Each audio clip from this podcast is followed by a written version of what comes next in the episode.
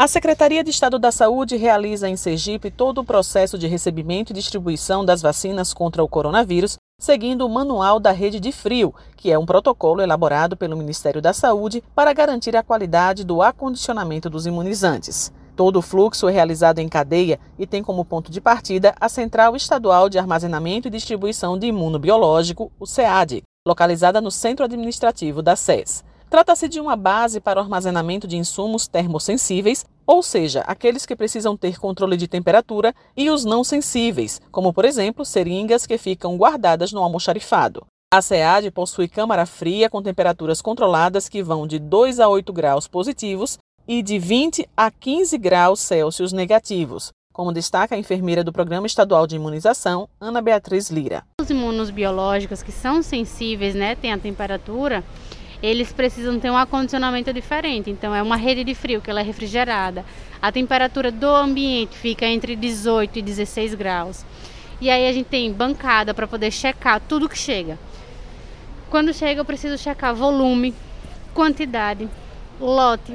Depois eu tenho que ver integridade das caixas, integridade dos frascos, porque pode ter algum tipo de intercorrência né, no transporte, como eles estão vindo em caixas térmicas.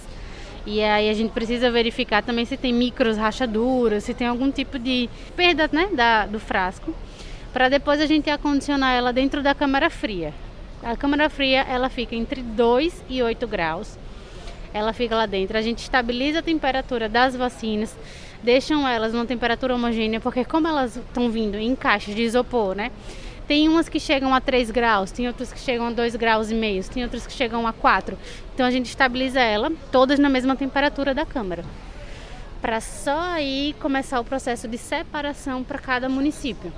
A responsável pelo Programa Estadual de Imunização afirma que o Estado nunca recebeu lotes vencidos e que a distribuição ocorre priorizando as remessas com vencimento mais próximo. Ela garante que não dá tempo de armazenar a vacina que chega, devido ao ritmo da campanha em Sergipe. O envio é feito aos municípios no prazo de até 48 horas, destaca Ana Lira. No momento que a gente recebe as vacinas, é que a gente verifica essa história do lote, qual é a validade do lote. E a gente sempre dá saída para os lotes que estão com vencimento mais próximo.